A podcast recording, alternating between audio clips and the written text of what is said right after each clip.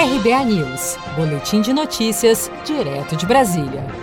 O presidente Jair Bolsonaro disse abertamente nesta terça-feira que deseja ir à posse de um segundo mandato, caso seja reeleito, do presidente norte-americano Donald Trump. Vamos ouvir. Espero, se essa for a vontade de Deus, comparecer à posse do presidente brevemente reeleito nos Estados Unidos.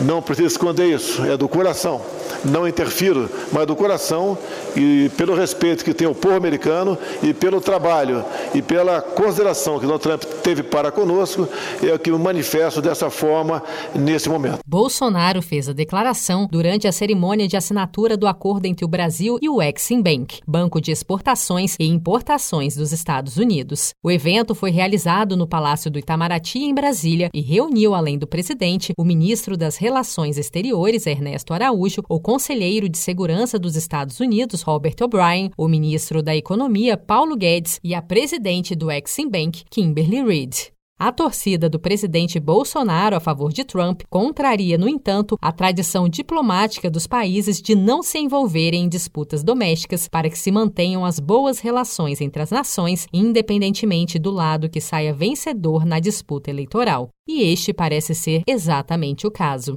A mais recente pesquisa, Washington Post ABC News, mostra que Joe Biden está 12 pontos percentuais à frente de Trump na disputa à Casa Branca, com o democrata somando hoje 54% das intenções de voto contra 42% do republicano. Analistas já cravam que dificilmente Trump terá tempo para reverter esse placar a menos de 15 dias das eleições por lá. Você sabia que outubro é o mês da poupança?